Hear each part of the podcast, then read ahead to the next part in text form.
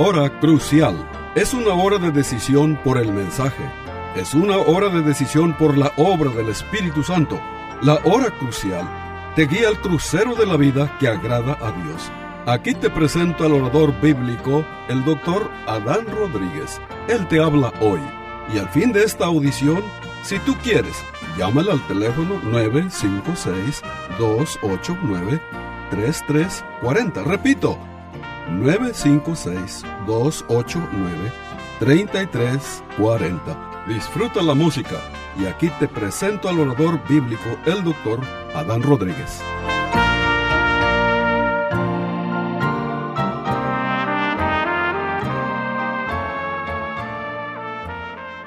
¿Qué tal, querido radio oyente? Bienvenido a una nueva edición de su programa La Hora Crucial. El día de hoy vamos a tratar un tema con carácter navideño. El tema de hoy lo hemos titulado Emanuel, Dios con nosotros, y el texto que hemos seleccionado para nuestra predicación se encuentra en Mateo capítulo 1, el versículo 23, que dice lo siguiente, He aquí, una virgen concebirá y dará a luz un hijo, y llamará su nombre Emanuel, que traducido es Dios con nosotros. Estimado oyente, ¿alguna vez te has preguntado qué sería diferente si Jesús nunca hubiera nacido? Bueno, este, nunca, si Cristo no hubiera nacido, nunca cantaríamos este, los hermosos himnos navideños que exaltan la obra de la encarnación y la redención a través de Cristo. Esos himnos, por ejemplo, tú dejaste tu trono, noche de paz, se oye un son, eh, oh santísimo, felicísimo, entre otros, nunca entonaríamos estos preciosos himnos, ni tampoco aquellos hermosos villancicos de Navidad este, nunca hubiéramos oído hablar, este, de Martín Lutero, el gran reformador, junto con Juan Calvino y Juan Knox. Eh, no, no sabríamos nada acerca de los hermanos Wesley, ni de Jorge Whitfield, ni de John Bunyan, aquel bautista pastor que estuvo diez años en la cárcel por causa de su fe en Cristo, quien escribió el libro El progreso del peregrino, no hubiéramos tenido la oportunidad de escuchar del gran predicador, el mejor predicador de todos los tiempos, el mejor predicador bautista, Carlos Spurgeon.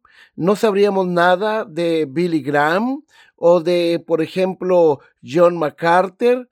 Este, no habría organizaciones como los Gedeones o la Cruz Roja o hospitales bautistas o metodistas este, no, no conoceríamos los seminarios, los grandes seminarios evangélicos, eh, como el Seminario Teológico Bautista del Sur, entre otros. No, no hubiera universidades como Princeton, como Harvard, como Yale, que, que en su momento en su origen fueron universidades cristianas. No tendríamos libros como El progreso del peregrino, eh, no tendríamos películas como Ben Hur o La pasión de Cristo. Estimado amigo, este, los padres peregrinos que fundaron esta nación llegaron a este continente en busca de libertad para adorar a Dios según su conciencia. No habían venido, ¿sí? Este, si Cristo no hubiera venido a este mundo. Así que esta nación América es el, el fruto del Evangelio, es el, el fruto del, del, avivamiento del siglo XVI. Entonces, si Cristo no hubiera venido a este mundo, es, esta nación América no existiría. Este, estimado oyente, Satanás no hubiera sido vencido en la cruz del Calvario este, nosotros mismos no, no hubiera posibilidad de ser liberados de la esclavitud del pecado. La muerte de Cristo, este, mm, pues no, no, Cristo, si Cristo no hubiera venido, no hubiera muerto en la cruz del Calvario. El Nuevo Testamento nunca se habría escrito.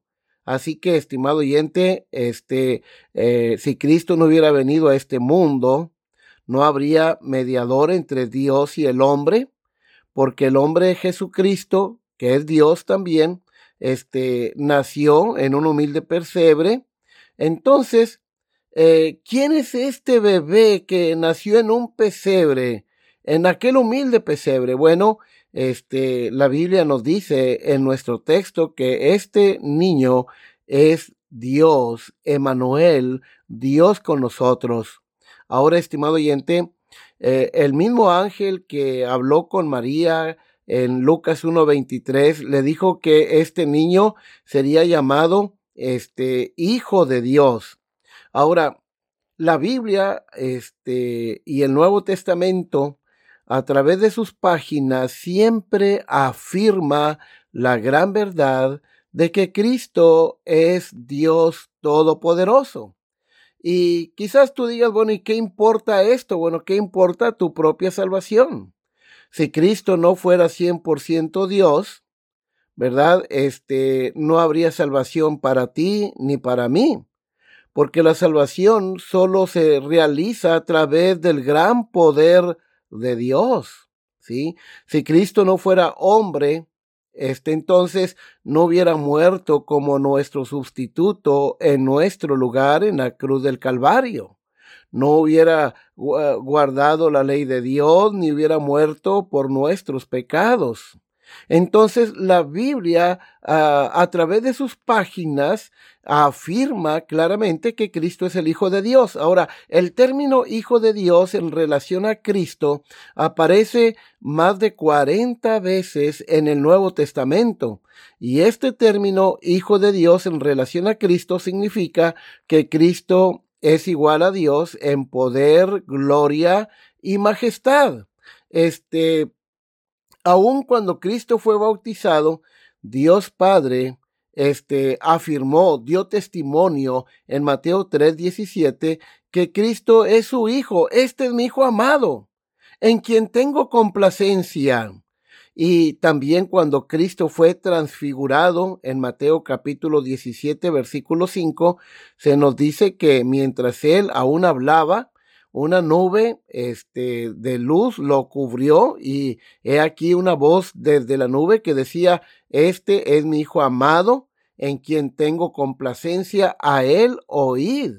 Ahora, estimado oyente, este, la resurrección de Cristo de entre los muertos mostró que Él es el Cristo, el Mesías, el Hijo del Dios viviente, es decir, Él es Dios, Romanos 1.4 dice que fue declarado Hijo de Dios con poder según el Espíritu de santidad por la resurrección de entre los muertos. Juan, el apóstol, en su Evangelio, este, inicia este, su prólogo afirmando la divinidad de Cristo. Si en el principio era el verbo, Aquí él, habla sobre la preexistencia de Cristo. La tercera oración de este texto, verso 1, dice, y el verbo era Dios, es decir, y el verbo era tal persona como Dios. Así que todo lo que se puede decir de Dios Padre, también se puede decir de Dios Hijo, porque ambos son de la misma sustancia, de, de la misma esencia. ¿Sí? Es Dios Padre Todopoderoso, pues también Dios Hijo lo es. Es Dios Padre Omnipresente, también Dios Hijo lo es. Entonces Juan, a través de todo su Evangelio, nos presenta pruebas, evidencias de que Cristo es Dios. Y si Cristo es el Dios Todopoderoso, entonces esto significa que Él es nuestro Salvador, porque la salvación es obra de Dios. Para los hombres, es imposible salvarse, pero para Dios, porque es todopoderoso, eh, la salvación es posible. Aún Satanás, estimado oyente, reconoció que Cristo es Dios. Por ejemplo, en la tentación, en Mateo 4, versículo 3 y 6, cuando Satanás le dice a Cristo, si eres el Hijo de Dios. Ahora, hay que entender que la expresión, si eres el Hijo de Dios, la, la expresión sí no es una expresión que expresa duda. En el original, en el griego koiné, que se escribió el Nuevo Testamento, esta expresión sí, este, se le conoce como una condición de primera clase. En el idioma griego del Nuevo Testamento hay cuatro tipos de condiciones. condición de primera, segunda, tercera y cuarta clase. Cuando una condición es de primera clase, quiere decir que esa expresión es una expresión positiva, afirmativa, entonces la traducción es esta. Este, cuando dice Satanás, si eres el Hijo de Dios, realmente la traducción es, ya que eres el Hijo de Dios. O, puesto que eres el Hijo de Dios. ¿Sí? Entonces, Satanás mismo reconoció la divinidad de Cristo. Ahora, desde luego, noten, aunque Satanás es un ser astuto, aunque es un ser poderoso, eh, este, muy sagaz, sin embargo, es una criatura torpe, porque ¿a quién se le ocurre tentar al Hijo de Dios? ¿Sí? Eh, aún los demonios reconocen que Cristo es el Hijo de Dios. ¿Recuerdan aquellos eh, eh, endemoniados gadarenos cuando se enfrentan a Cristo en Mateo 8:29? Le preguntan, ¿qué tienes con nosotros, Jesús, Hijo de Dios? ¿Has venido acá para atormentarnos antes de tiempo? Entonces, estimado oyente, este, digo todo esto, eh, todos estos textos de la Biblia que afirman la divinidad de Cristo. Sus milagros, por ejemplo, son evidencias de su deidad. ¿sí? Digo todo esto porque noten eh, la gran verdad. Si Cristo no fuera Emanuel, Dios con nosotros, entonces no podría ser nuestro Salvador. Por cuanto Él es Dios, Emanuel, Dios con nosotros, por cuanto Él es el Dios Todopoderoso, entonces Él no solamente quiere, sino puede salvarnos. ¿Sí? Ahora, en segundo lugar, el Dios soberano, este, descendió del cielo, dice la Biblia. Eso es un hecho maravilloso. Este niño que, que nació de una virgen, que nació en un humilde pesebre, ¿sí? Vivió en el pequeño cuerpo de un bebé. Dios habitó en el cuerpo de un hombre que sufrió y murió en la cruz para salvarnos de nuestros pecados. Dios con nosotros, Emanuel, es decir, el Señor Jesucristo, sí, eh, Jesús nuestro Emanuel, Noten, la Biblia dice que Él se despojó a sí mismo, tomando forma de siervo, hecho semejante a los hombres, Filipenses 2.7. Ahora, aunque él nunca pecó, él mismo se unió a una raza que está en rebeldía contra Dios. Se unió a nosotros para poder levantarnos del pecado y esta miseria espiritual. La Sagrada Escritura, la Biblia dice que Dios enviando a su Hijo en semejanza de carne de pecado y a causa del pecado condenó al pecado en la carne, Romanos 8.3. Cuando leemos, por ejemplo, Lucas capítulo 15, nos damos cuenta que hay una serie de parábolas, la parábola de la oveja perdida, la moneda perdida y la del hijo pródigo. Y en cada uno de estas parábolas vemos que Dios es quien tiene la iniciativa. ¿sí? Dios es presentado como un pastor, como un dueño y como un padre y trabaja para llevar a las ovejas al hogar celestial. Si te sientes perdido, estimado oyente, si te sientes solo en este momento, recuerda esto. Nuestro Dios es un Dios que nos busca, ¿sí? Eh, nosotros nunca buscaríamos a Dios. Dice el apóstol Pablo en Romanos 3, versículos 10 y 11, no hay quien busque a Dios. Entonces, estimado oyente, la Navidad nos recuerda que Dios viene a nosotros, a pesar de que somos una raza caída, a pesar de que somos un pueblo esclavizado al pecado, a pesar de que estamos bajo el poder de Satanás, los seres sin Cristo, los seres humanos sin Cristo, pero Dios vino a nosotros en Jesús para liberarnos. Dios está enojado con nosotros. La Biblia dice en el Salmo capítulo 7, versículo 11, que Dios está airado contra el impío todos los días, pero ahora, por medio de su Hijo Jesucristo, Dios puede perdonarnos y llamarnos sus hijos. Ahora tenemos paz para con Dios por medio de nuestro Señor Jesucristo, por quien también tenemos entrada por la fe a esa gracia en la cual estamos firmes y nos gloriamos en la esperanza de la gloria de Dios. Acabo de leer Romanos 5, versículo 1 y 2. Ahora, si tú estás en Cristo, estimado oyente, Dios ya no está contra ti, ¿sí? Él está contigo. Él está contigo. Y dice nuestro texto, y llamará su nombre Emanuel, que traducido es Dios con nosotros. Mateo 1.23. En tercer lugar, en Jesús, Dios está con nosotros. A este bebé en el pesebre es, este bebé en el pesebre es Emanuel. Él es Dios con nosotros. Toda la plenitud de Dios habita en él. ¿Qué significa esto para ti estimado oyente, que Cristo es Emanuel? A lo largo de la Biblia se nos habla que Dios está con su pueblo. Por ejemplo, Abraham, cuando Dios le llamó, Génesis 15.1, eh, este, Dios le dijo a Abraham, no temas, Abraham, yo soy tu escudo y tu galardón. Y lo mismo Dios te dice a ti, este nuestro Emanuel, Dios con nosotros, el Señor Jesucristo, te dice a ti, no temas. Este, yo soy tu escudo, yo soy tu galardón. Ahora, cuando Moisés fue llamado a sacar a Israel de, de la nación de Egipto, de la esclavitud en que se encontraba el pueblo judío, Moisés eh, presentó una serie de, de pretextos, este, mostró, le dijo a Dios acerca de su incapacidad para cumplir con tal misión, pero Dios le da aliento y le da una gran promesa a Moisés y le dice, yo estaré contigo, ¿sí? Cuando Josué estaba preocupado porque iba ahora a ser el sucesor de Moisés, Dios le tranquilizó con estas palabras. En Deuteronomio 31, 23, Dios le dijo a, a Josué, sé fuerte y valiente, porque llevarás a los israelitas a la tierra que les prometí bajo juramento, y yo mismo estaré contigo. Fíjate qué hermosas palabras. Este, y luego Dios le dice, como estuve con Moisés, estaré contigo, nunca te dejaré, ni te voy a abandonar.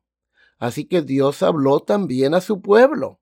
En Isaías 41:10 Dios le dice a su pueblo, no temas porque yo estoy contigo, no desmayes porque yo soy tu Dios que te esfuerzo, siempre te ayudaré, siempre te sustentaré con la diestra de mi justicia. Qué promesa tan maravillosa de Dios para su pueblo.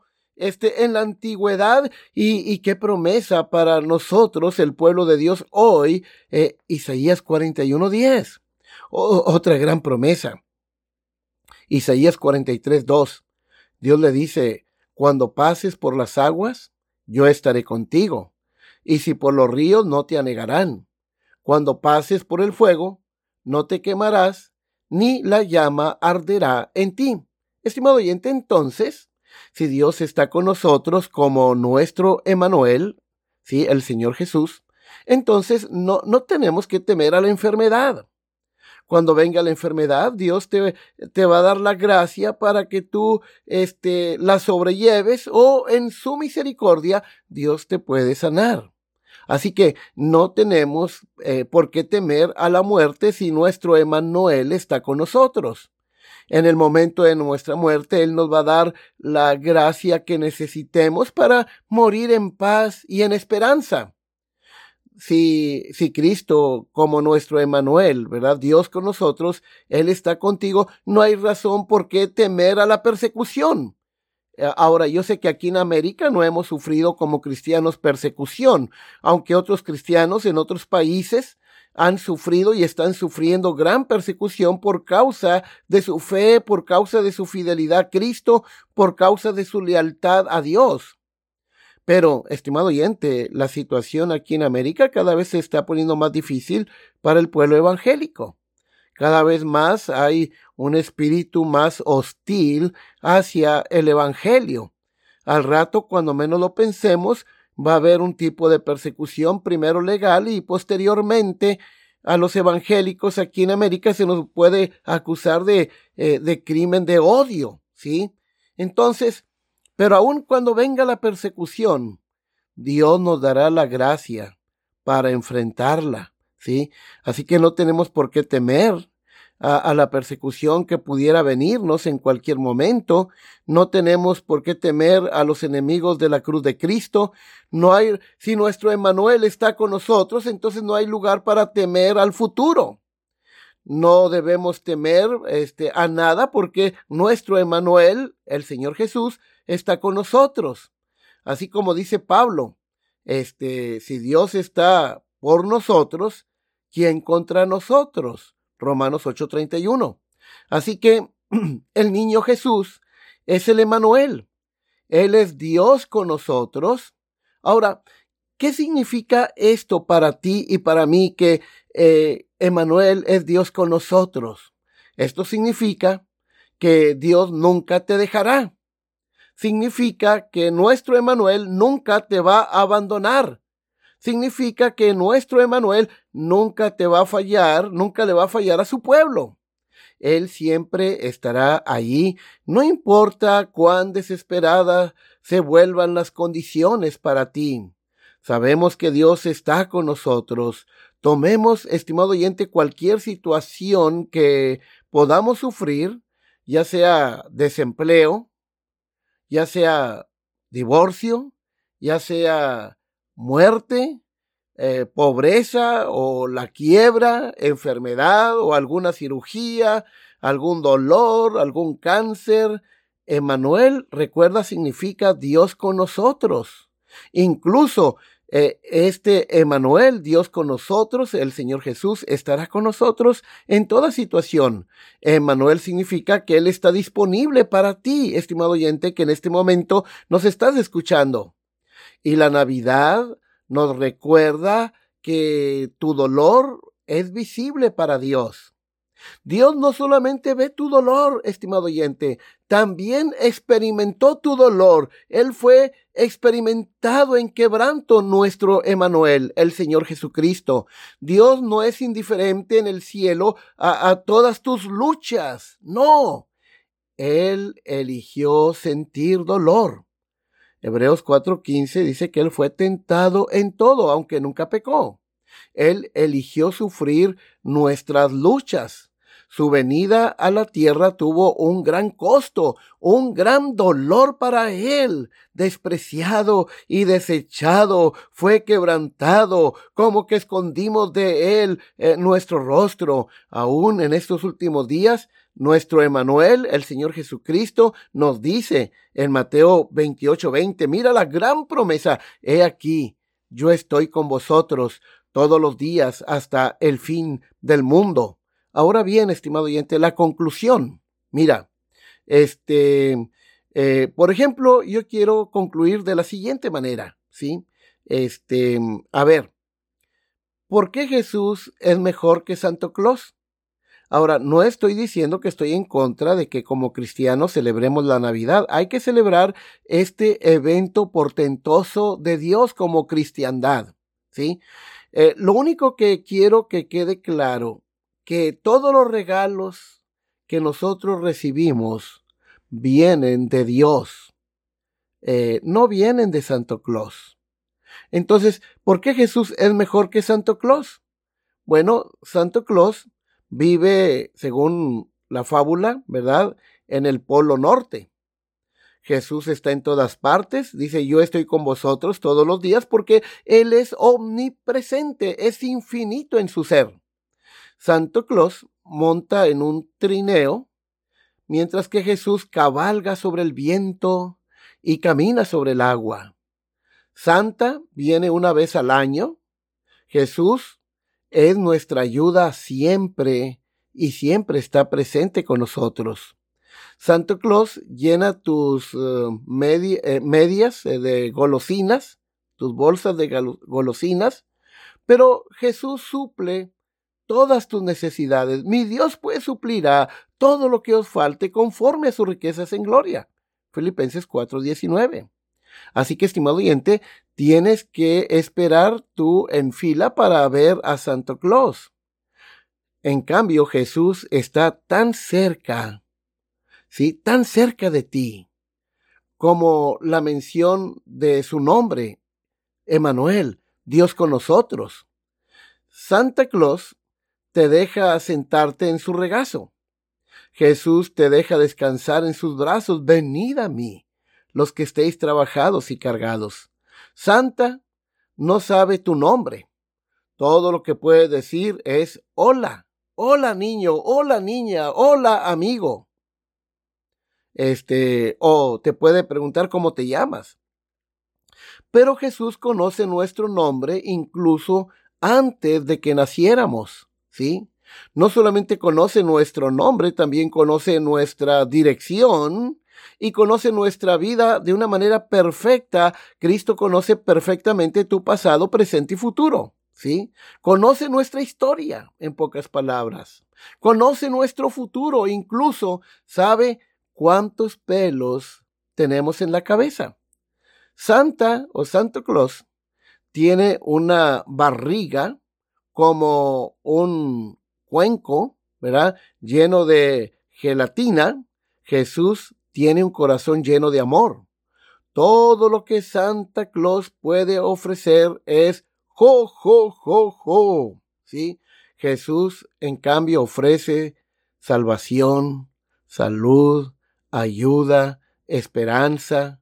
Santa dice, este, es mejor que no llores.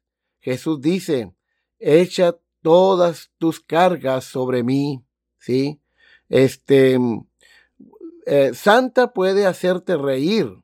Jesús te da un gozo permanente que no depende de circunstancias.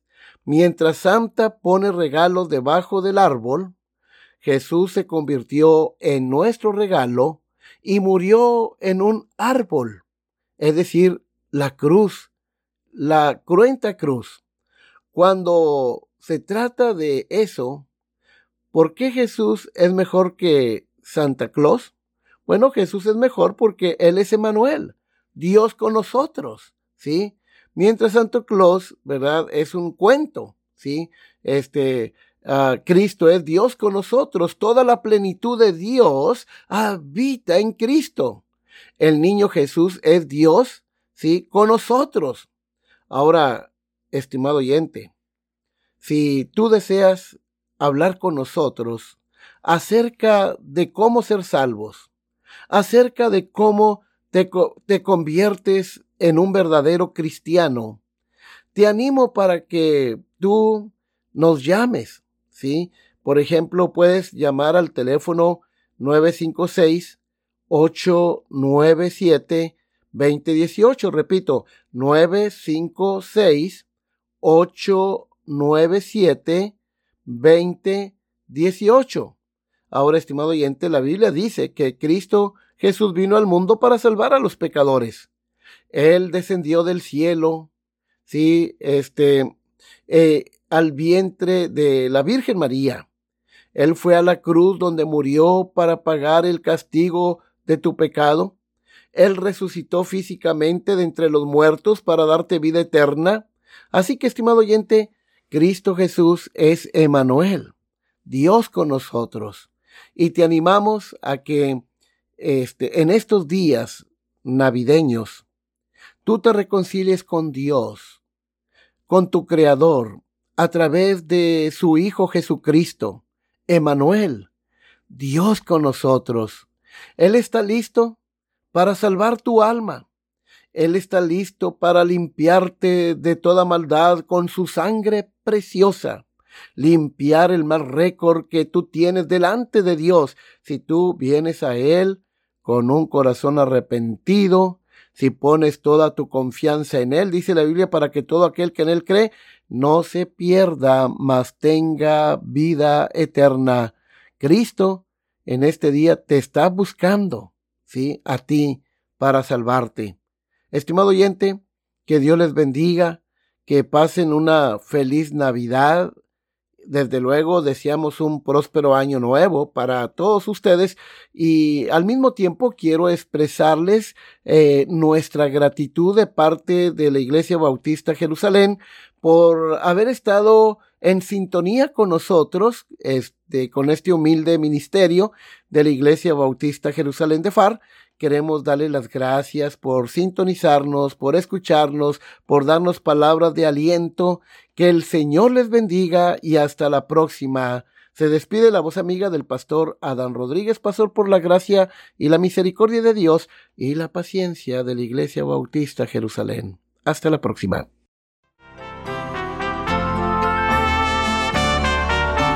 Este fue su programa La Hora Crucial. La Iglesia Bautista Jerusalén y su pastor Adán Rodríguez agradecen a su bella audiencia y les recuerda que los días lunes y viernes a las 12 horas del mediodía, este programa se repetirá sin falta. Y si usted vive en la frontera, le invitamos a que asista a nuestro culto de adoración los domingos a las 11 de la mañana. El santuario del templo Jerusalén se encuentra en la calle Cafri, a una cuadra de la biblioteca de la ciudad de Far, Texas. Llame al doctor Adán Rodríguez y con gusto le informará. Teléfono 956-289-3340. O si usted prefiere escribir, hágalo. La hora crucial, PO Box 774, Far, Texas 78577. Repito, la Hora Crucial, PO Box 774, FAR, Texas 78577.